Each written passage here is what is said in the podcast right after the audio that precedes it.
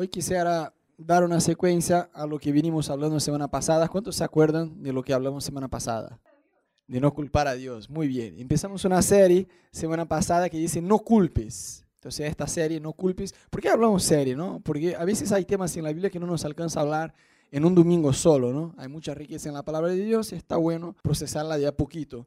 Y semana pasada hablamos un poquito acerca de no culpar a Dios. Y dijimos que vivimos en una cultura en Buenos Aires, en Argentina, de cortar cabezas. ¿no? Si acá pasa una fatalidad, no se toma como una fatalidad. Queremos encontrar el culpable, quién se va a hacer cargo. Y de a poquito vamos incorporando estas culturas y las llamamos a Dios también. Entonces, cualquier cosa que va mal en nuestra vida, decimos, sí, Dios, ¿por qué no me ayuda? Si vos pones esta pregunta en Google, va a salir un montón de disparates. ¿Por qué Dios no me ayuda? Porque nadie se hace cargo cuando se manda macana, sino transferimos la responsabilidad hacia Dios. Y leímos semana pasada Proverbio 19.3. A ver quién se acuerda.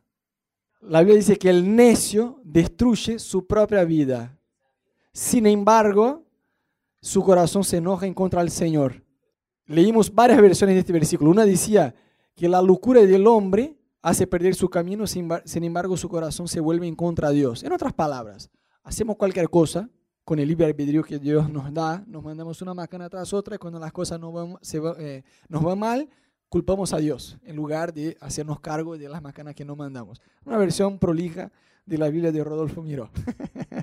y más allá de Dios, hoy quisiera hablar con ustedes acerca de no culpar a los demás. Porque esta serie empezamos con el eh, Génesis 3, donde leímos la historia de Adán y Eva, que todos ya conocen. Y bueno, ¿Qué pasó? Dios puso al hombre en el jardín del Edén y dijo, mira, puedes comer de todo, absolutamente todo. Hay un árbol que no puedes comer, que es del conocimiento del bien y del mal. El hombre va y come. Y Dios cuando se acerca al tipo para retar a Adán, dice, ¿vos comiste del fruto que yo te dije que no comiera? ¿Cuál es la respuesta? ¿Cómo reacciona Adán? Fíjense qué dice. La mujer que me diste por compañera me dio de este fruto y yo lo comí. Mira qué capo Adán. Y ahí Dios dice a, Eva, ¿no? ¿Qué es lo que has hecho? La serpiente me engañó y comí. ¿Ves que son todos inocentes? Capaz que en esta historia el que tenía más integridad era Satanás y la serpiente, porque fue la única que no transfirió la responsabilidad a nadie. El hombre dijo, fue la mujer que tú me diste, o sea, mujer culpable, vos culpable, yo inocente.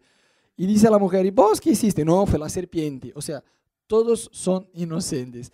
Y la verdad que somos muy cancheros con este tema en transferir responsabilidades. Y más allá de Dios, también transferimos la responsabilidad uno al otro. Los casados digan amén. es verdad.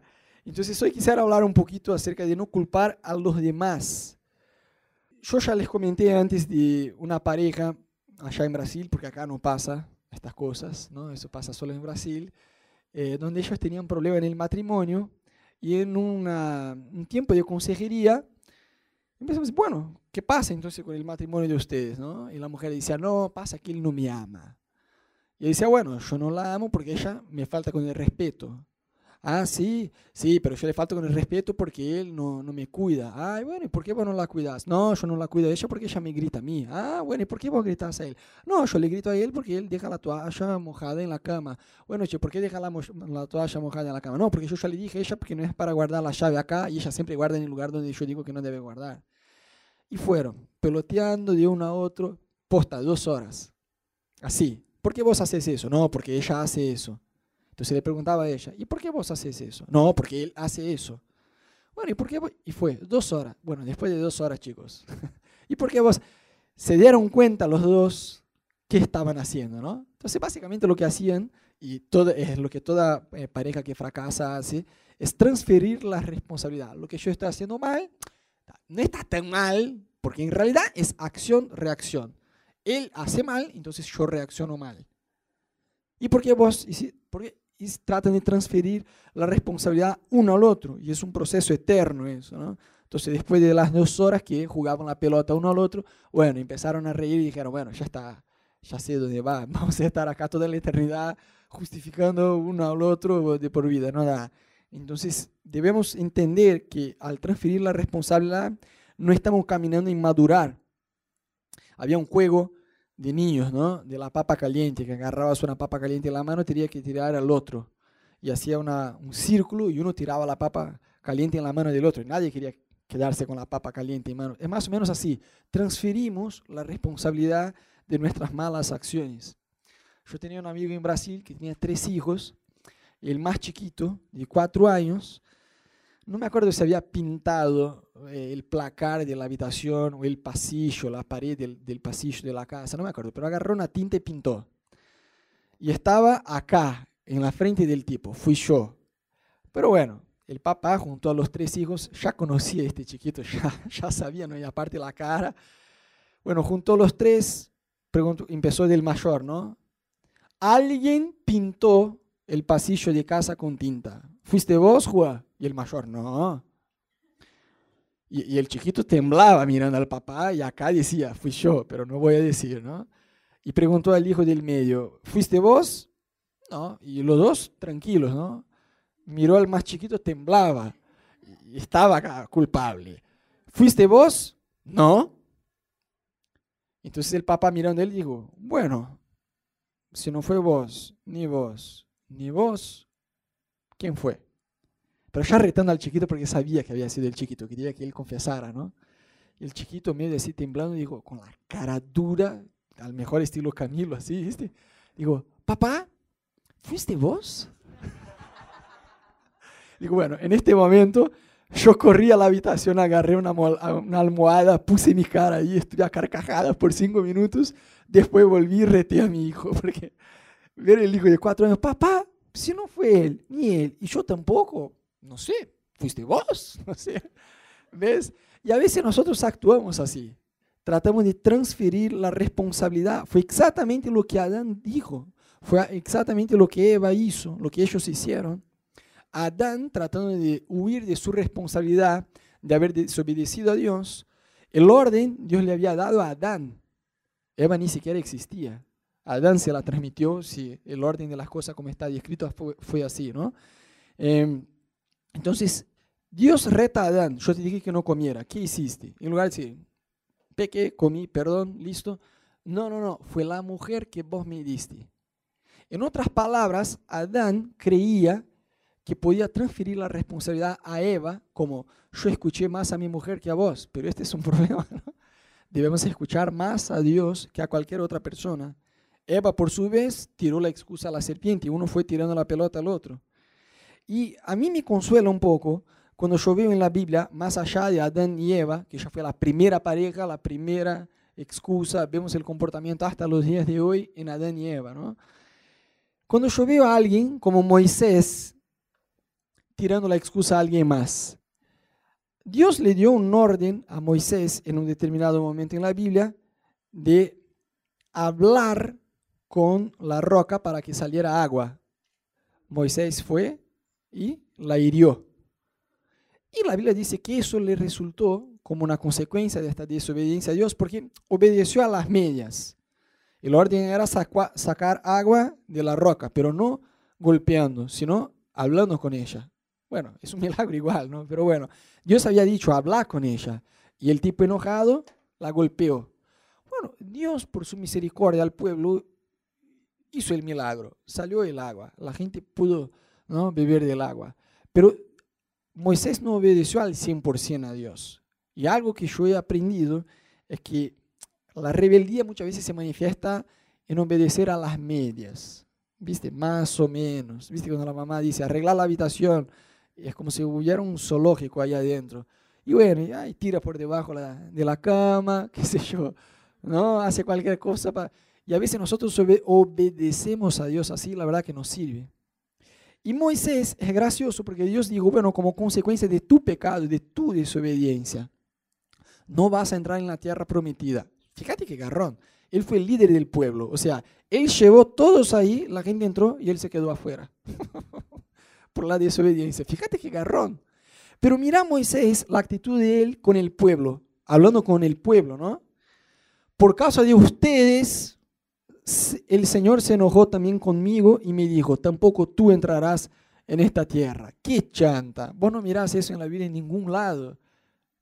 ¿En qué momento que Dios dijo eso a Moisés? En ningún momento. Digo, porque vos pecaste, porque vos golpeaste eh, en lugar de hablar como yo te ordené, vos no vas a entrar en la tierra. Pero Moisés llega al pueblo y digo, bueno, y por caso de ustedes también, Dios se enojó conmigo y ahora no puedo entrar en la tierra. Qué chanta.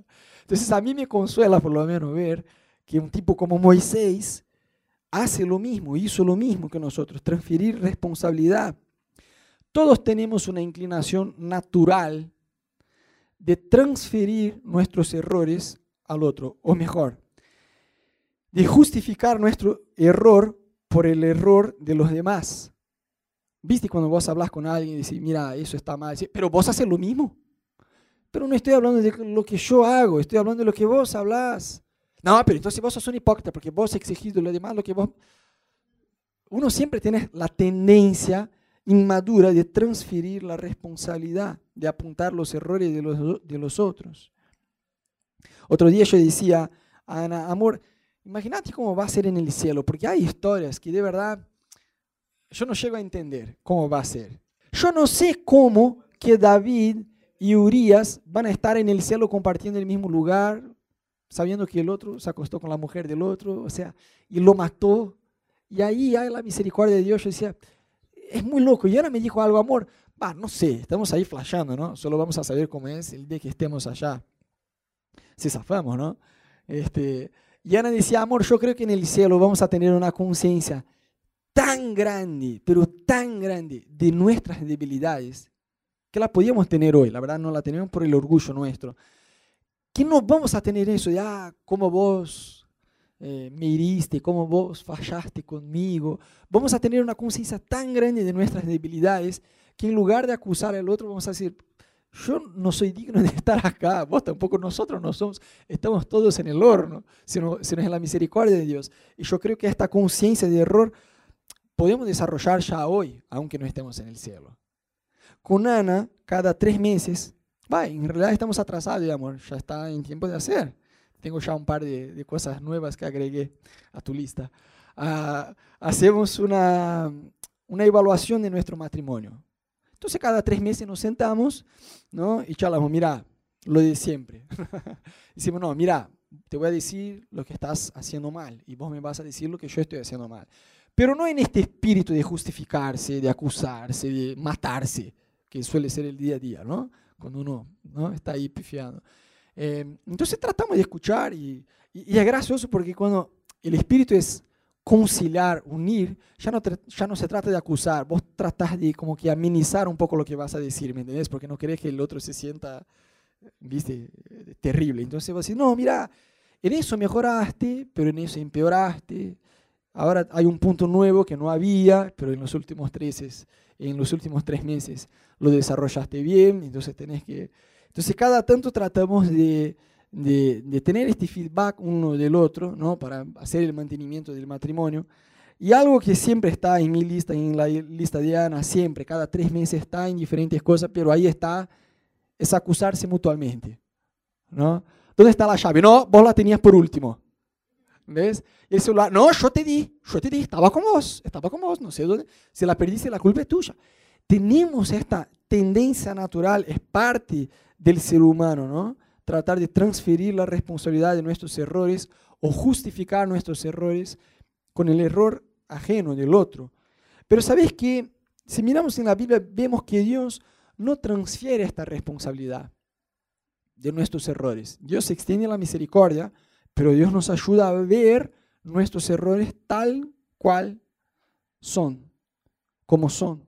Entonces Dios nos transfiere. Si vos te fijas en la Biblia desde la época antes de Jesús, en el Viejo Testamento, cuando había la ley, Dios estableció una ley que más allá de lo que Pablo dice, que la letra mata, o sea que la ley muestra que nosotros somos falibles, no podemos cumplirla sin el Espíritu Santo actuando en nosotros.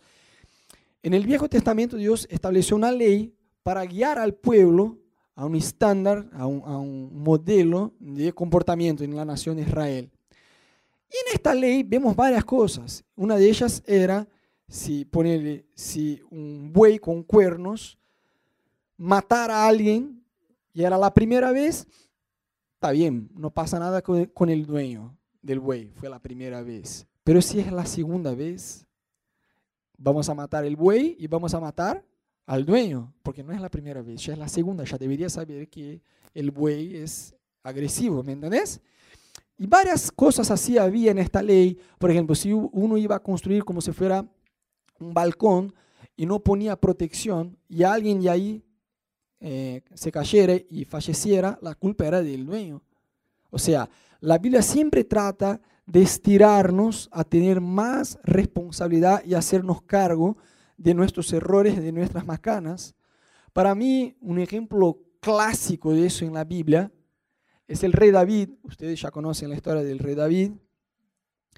Eh, pero parte más allá, porque siempre decimos rey David, David y Goliat, ¿no? Pero más allá de David y Goliat, hubo un tiempo que David estaba prosperando, ya era rey en Israel, le iba re bien, y el tipo quiso, dice la Biblia, que Satanás, como que incitó, despertó el corazón de David para hacer un, censo, censo dice igual, un censo en la nación para ver cuántas personas tenía en su ejército. Y la Biblia dice que eso fue un pecado, porque en realidad David lo que estaba haciendo era confiar en los números. No, justo este fin de semana vinimos de un retiro de pastores y se hablábamos de eso, ¿no?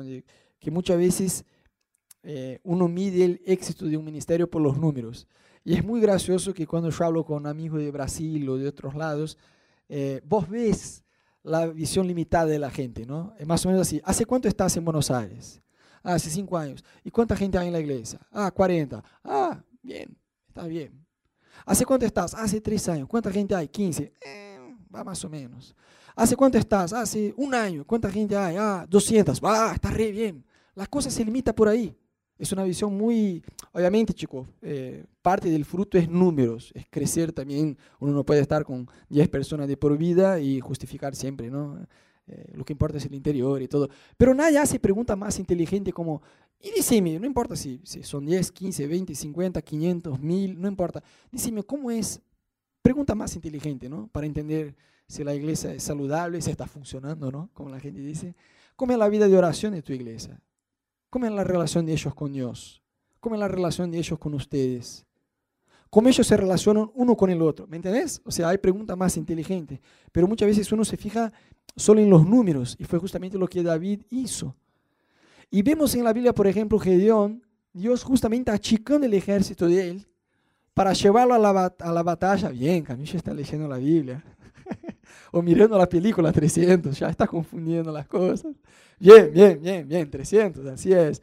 Pero Dios achicó su ejército, que era mucho más numeroso, a 300, para entonces decir, bueno, ahora sí, porque ahora voy a dar la victoria y vas a relacionar a mí la victoria. No vas a tomar como, ah, bueno, el ejército, tu confianza va a estar solamente en mí. Y el rey David, al tener un ejército bastante numeroso, quiso saber el número. Confió en los números. Uh, tengo un millón y cien mil y había dos tribus que no habían sido contadas. Porque dice que cuando uno quiere tener una respuesta sin que Dios te la quiera dar, puedes hacer lo que vos quieras. Ve dos relatos de la numeración de cuánta gente había y no coincide, porque Dios no quería que David supiera. Y bueno, David pecó, se arrepintió, pero había que, la consecuencia del pecado. Entonces Dios viene y dice, bueno, te doy, este es como el papá que va a retar al hijo, ¿no? Dice, bueno, te voy a decir tres castigos. Vos elegí uno entre ellos. Tres años de hambre, tres meses huyendo de tus enemigos y tres, y tres días o tres días de la espada de Dios, del juicio de Dios. Y David dijo, uff, no sé, ¿crees que te pique una serpiente, una araña o un tiburón? ¿Qué sé yo? Y David dijo, bueno, mejor caer en las manos de Dios que en caer en lugar de las manos del hombre. Pero Dios está, ¿qué Dios está haciendo? Ahora se te cargo. Yo te perdono, está bien, pero hay las consecuencias de tu pecado. Vos elegí. Y uno está como, no, yo no quiero elegir. No hay una cuarta opción, no, no hay. Hay tres. Tres años, tres meses o tres días. Vos elegí. Entonces Dios siempre trata de despertarnos a hacernos cargo de nuestros errores. Y sabéis, gente, la buena noticia es que Dios, en su infinita sabiduría y misericordia, recicla todo. Porque por ahí vos decís, Rodo, sí, yo responsabilizo a mucha gente, por las partes equivocadas de mi vida, por situaciones en mi vida, porque, a ver, Rodo, hay cosas que la gente hace que nos afectan a nosotros, más allá de que uno se haga cargo, digo, hay una situación de injusticia, porque, a ver, yo siempre escuché una frase en Brasil que mi mamá decía a mí y a mi hermano todos los días cuando éramos niños, ¿no? Cuando uno no quiere, dos no pelean. Porque yo trataba de decir, no, estamos peleando, pero ¿por qué? Cuando uno no quiere, dos no pelean. Yo decía, bueno, mamá, pero uno siempre sale golpeado, ¿no? Porque no hay que defenderse. Pero más allá de eso, debemos entender que muchas veces sí, hay situaciones que son injustas. El libre albedrío de otras personas afectan tu vida de la misma manera que tu libre albedrío puede afectar a los demás puede estar conduciendo ahí en la ruta como corresponde, tranquilo, puede, venir un chabón que está manejando un borracho y, se chocar con mi auto y ¿qué onda? Y si me quedo paralítico por eso. La acción de otra persona sí puede afectar mi vida. Entonces, eso no te voy a decir que no.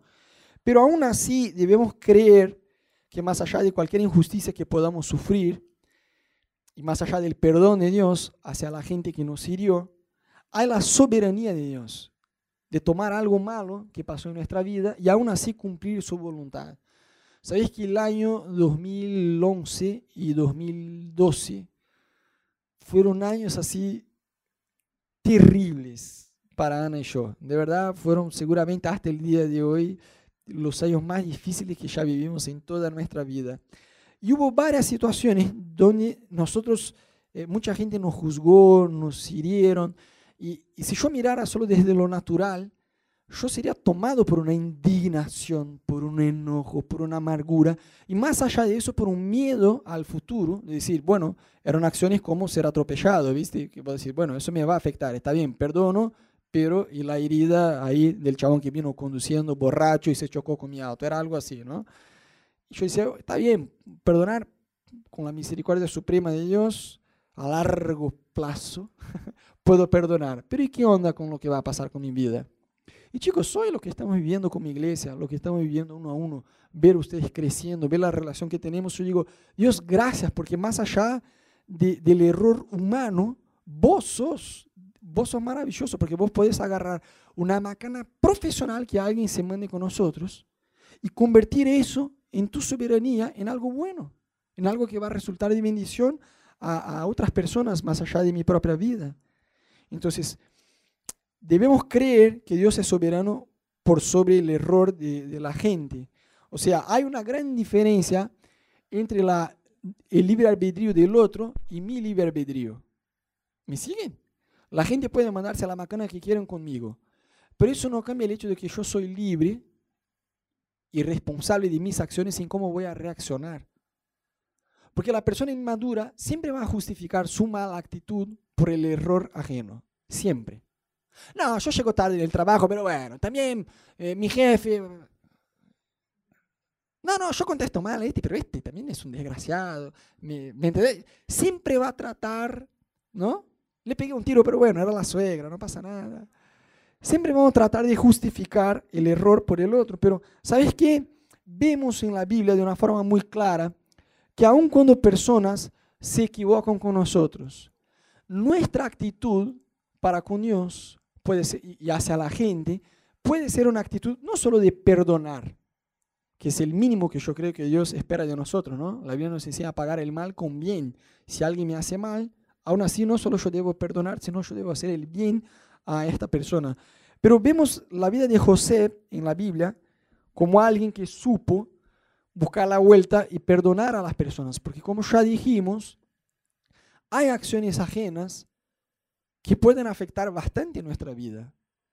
Hay un personaje en la Biblia que era cojo, Mefiboset, pero se quedó cojo a los cinco años de edad, porque su niñera trató de huir con él en, una batalla y eh, dejó el chico caer ahí. ¿Ves? Cuando yo veo a Camilo con, con Melissa, digo, no, por Dios. Era algo así, pero corriendo, y la niñera lo derrumbó, obviamente sin querer, trataba de ayudar, pero en aquella época no tenían el tratamiento médico que tenemos hoy, el chavo se quedó cojo de por vida, por culpa de la niñera. No era su intención, pero se quedó. Entonces sí, hay acciones ajenas que puedan afectar nuestras vidas, pero la forma como nosotros vamos a reaccionar depende solamente de nosotros. José podía haberse convertido en un tipo recontra amargado, un esclavo. El fin de la vida de José podría ser en una prisión, amargado con un suicidio.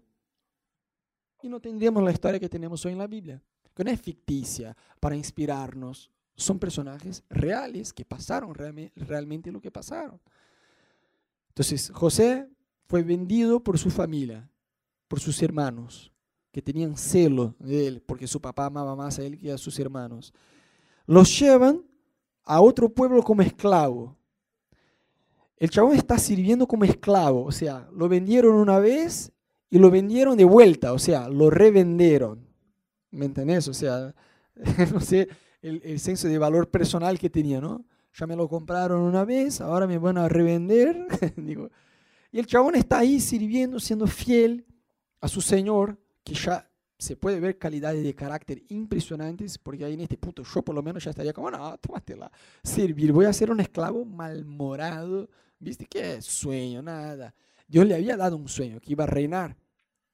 Y el chabón está ahí en la casa de su siervo, en la casa de su Señor, y la esposa de Potifar era, era una señora bastante interesante, me imagino, porque la Biblia dice que ella como que se tiraba, tiraba piropos en José, ¿no? Josécito, vení, José, tráeme la toalla, mi amor. Estás solo, ah, yo creo que la mina debía intentar, lo, lo tentaba mal, mal, mal, mal. Y José resistiendo, resistiendo, llegó a un punto donde la retó, ¿cómo yo podría hacer este pecado, fue lo único que su marido me prohibió, fue vos. No hacía falta, ¿no? Pero yo me imagino que Potifar por ahí ya conocía a la esposa para decir, mira, tenés acceso a todo, menos a mi mujer, por ahí. No hace falta decir eso, ¿no? Si el chabón ya dijo, por ahí ya sabía cómo era la esposa, no sé. Pero bueno, el chabón la retó. Pero hubo un tiempo donde José también huyó. Y yo no creo que José huyó porque la mina era más fuerte de él y lo iba a agarrar a la fuerza y lo iba a violar sexualmente. No creo. Y si José huyó, creo que huyó de él mismo. Y si huyó de él mismo es porque la mina debería ser un bombocito, no debería ser una vieja fea, ¿me entendés? José estaba tentado. Y José fue fiel. ¿Y qué? Dios lo bendijo. No, no, no, no, fue a la cárcel.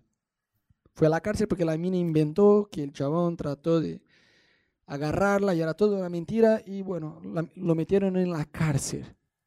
En este punto, no sé vos, yo, ya está, mi familia me traicionó, me vendieron como esclavo, yo fui fiel, servía a este chabón, la esposa desubicada viene, inventa algo respecto mío que no tiene nada que ver, que es una mentira, me tiran acá en la cárcel, yo estaría amargadísimo con mi familia que me vendió, con Dios, estaría amargado con Potifar, con la esposa, con todos, ¿me entendés? Pero José trataba de servir en la cárcel. Y vos decís, la Biblia muestra que Dios lo bendecía en todo lo que hacía. No sé mucho qué hay que hacer en una cárcel, pero bueno, dice la Biblia que todo lo que ponía la mano prosperaba. Dios estaba con él y dice la Biblia, es más, que la mano de Dios estaba con José para bendecir a José. Pues sí, en la cárcel, sí, en la cárcel. Porque hay mucha gente que dice, no, no, pero yo tengo un sueño, yo quiero reinar, yo quiero prosperar. Pero José aceptó reinar sobre la cárcel, porque dice la Biblia que ahí él se quedó a cargo de todo. O sea, en José, él, él mantuvo vivo el deseo de servir de la misma manera que servía en la casa de Potifar. En la cárcel siguió sirviendo. No estaba ahí como, no me imagino que estaba disfrutando mucho, ¿no? Como, ah, qué bueno, estoy en la cárcel, uh injustamente, me vendieron, fui rechazado, me acusaron, eh, me difamaron, o sea, estoy acá injustamente. No me imagino que José disfrutaba, pero José mantuvo su relación con Dios y hace el otro.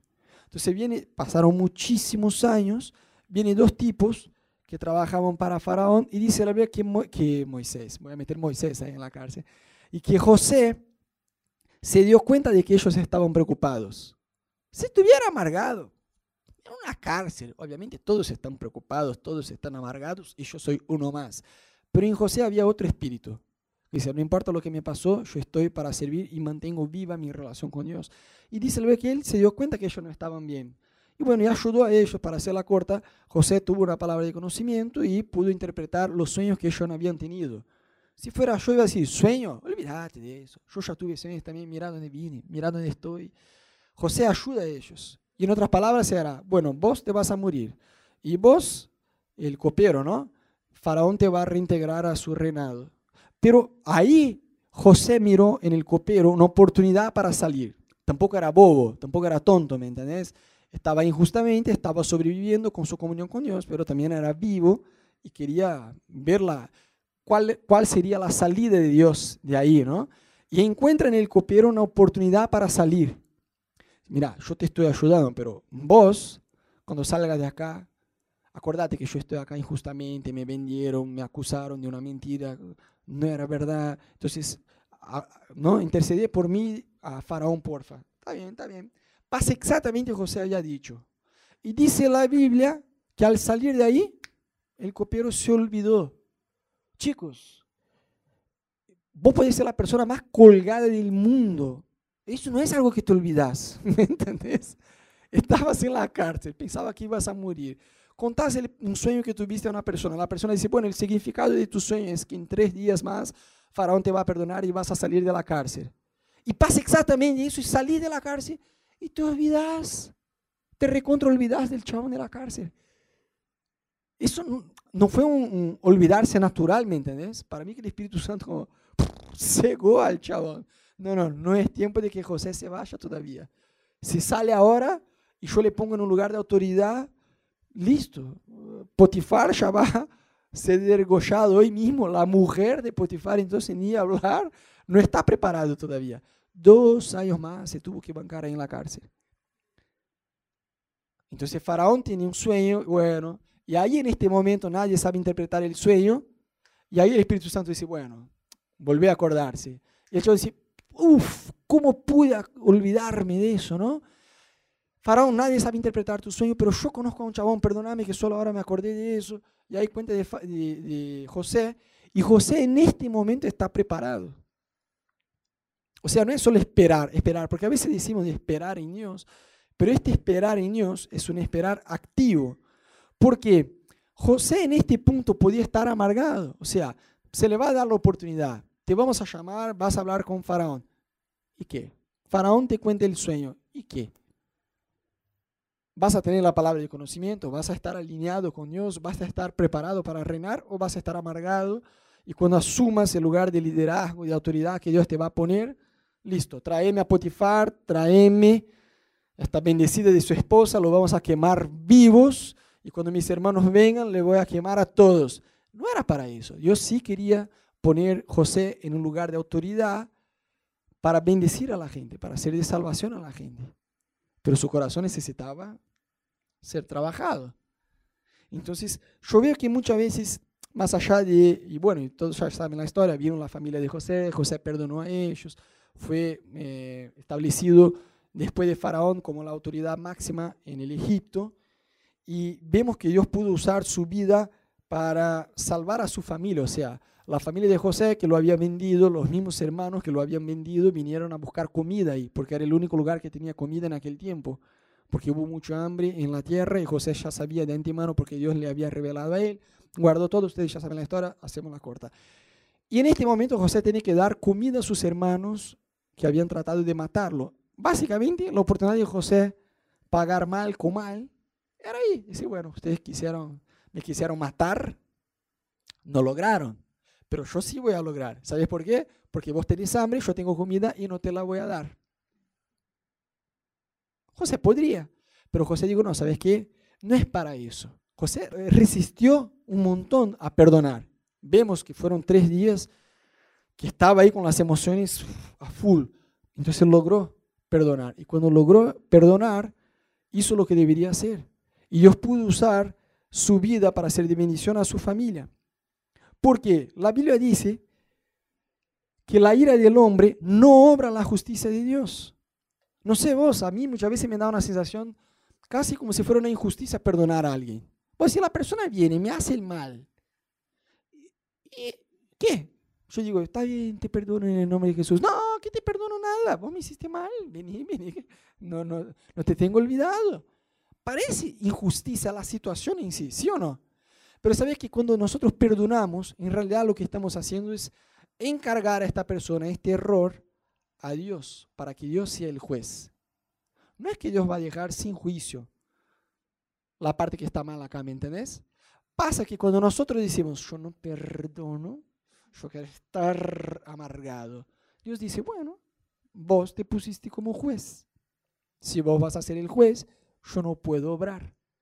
Pero cuando perdono, entonces Dios dice, está bien, vos no te pusiste como juez, elegiste perdonar, entonces yo puedo actuar en la vida de esta persona. ¿Me siguen?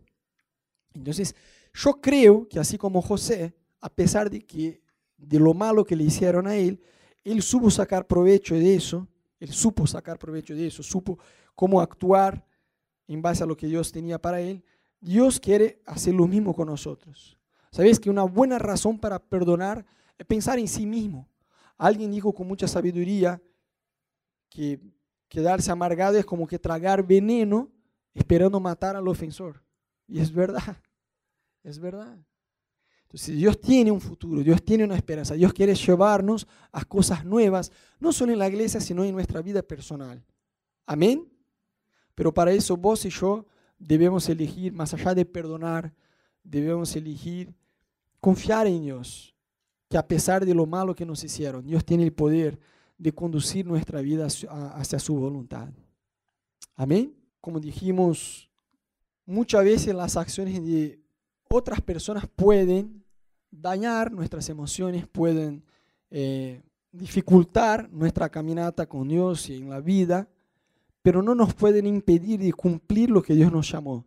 No importa el malo que nos hicieron, nuestra actitud debe ser perdonar en lugar de responsabilizar lo que estamos viviendo de mal, de malo, en la vida del otro. Yo conozco gente que pasa toda la vida encontrando a alguien para crucificar y decir, por mi papá, por mi mamá, por este, por el otro, yo estoy en el horno. Pero eso no es verdad. Yo creo que Dios quiere llevarnos a un lugar más de madurez en Él, de elegir perdonar a aquellos que nos hirieron. Amén. Te quería invitar que en tu lugar, entonces vos puedas cerrar tus ojos un poquito, abrir tus manos.